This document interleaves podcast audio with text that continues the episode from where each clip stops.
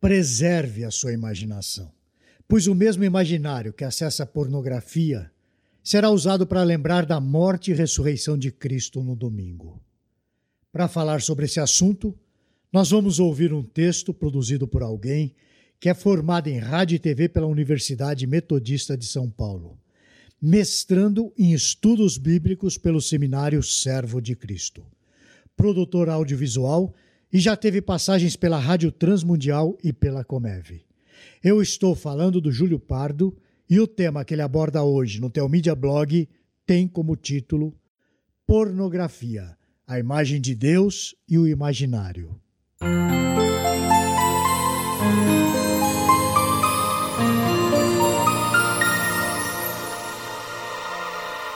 Cristãos que lutam contra a pornografia já devem ter ouvido várias vezes sobre o perigo do vício.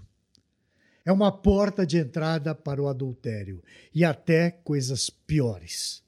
Todavia, não é sobre isso que eu quero falar com você.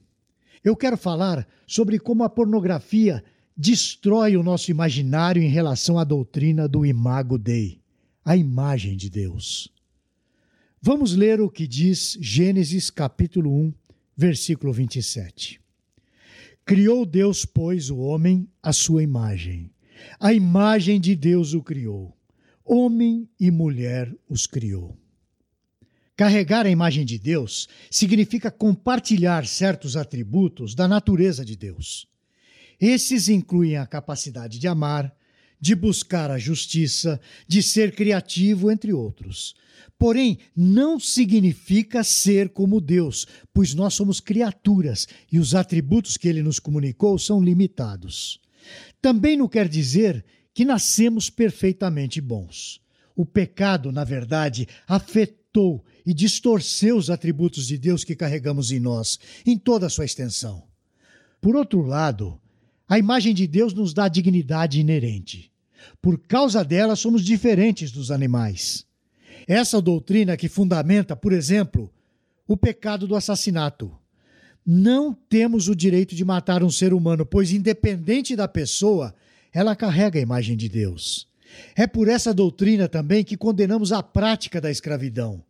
Quando um homem utiliza o próximo como mero objeto de trabalho, esse não é mais visto com dignidade e a imagem de Deus é violada.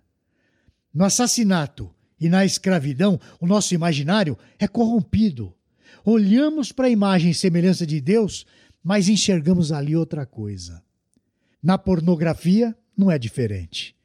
Olhamos para uma pessoa, quer seja ela homem ou mulher, e a vemos apenas como um objeto do prazer.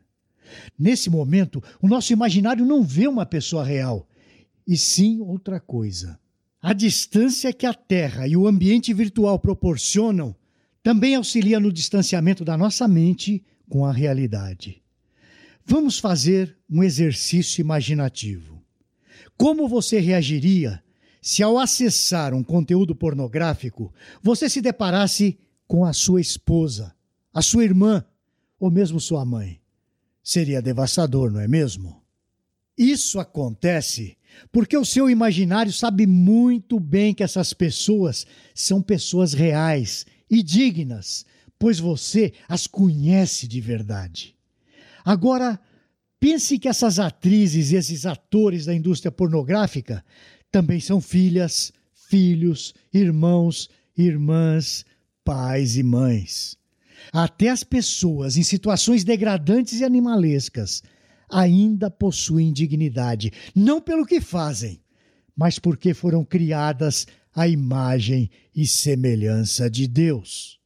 Não subestime o poder da sua imaginação. Trate-a bem.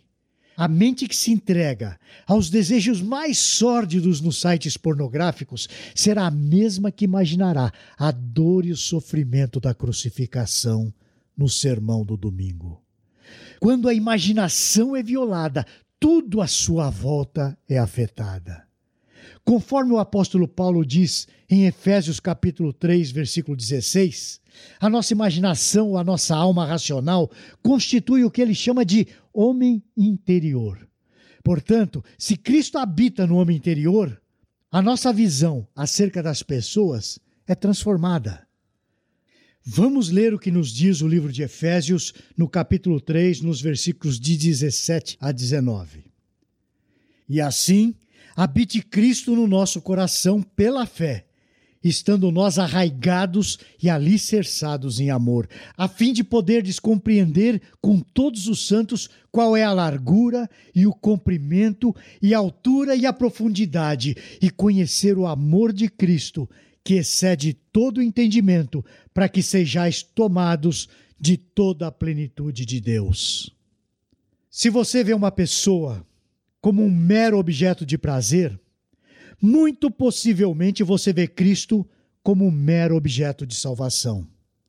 Mas se você quer enxergar Cristo como Deus encarnado, a imagem de Deus em toda a sua plenitude, você precisará também enxergar prostitutas e prostitutos como pessoas que carregam a imagem do eterno. Atrizes e atores pornográficos, elas são pecadoras como eu e você, que necessitam urgentemente da graça redentora de Jesus Cristo. Só Ele pode redimir a nossa alma, o nosso corpo e também o nosso imaginário. Se você hoje é viciado em pornografia, certamente a sua visão acerca de Deus é inadequada, por mais ortodoxa que seja a sua doutrina. Para encerrar, eu quero fazer uma pergunta. Como posso restaurar a minha imaginação que já está há muito tempo entregue à pornografia? A única maneira de restaurá-la é compreender que Cristo deve habitar em nosso homem interior. No encontro com a pessoa de Cristo, revelada na palavra e que fala conosco pela oração, Ele, em nosso coração, substituirá imagens de morte por imagens de vida, imagens de corrupção por imagens de salvação, e imagens de indignidade por imagens de dignidade. A partir daí, então, a imagem dele será formada em mim. Nos vemos na próxima semana, se o Senhor o permitir. Você gostou deste post? Então compartilhe essa mensagem com seus amigos, sua igreja e familiares. Coloque o seu e-mail no nosso blog para não perder nenhum post. Siga-nos no Facebook, Instagram e Twitter. Conheça Telmídia, vídeos cristãos para você e sua família. 15 dias grátis. Assista quando quiser, onde quiser.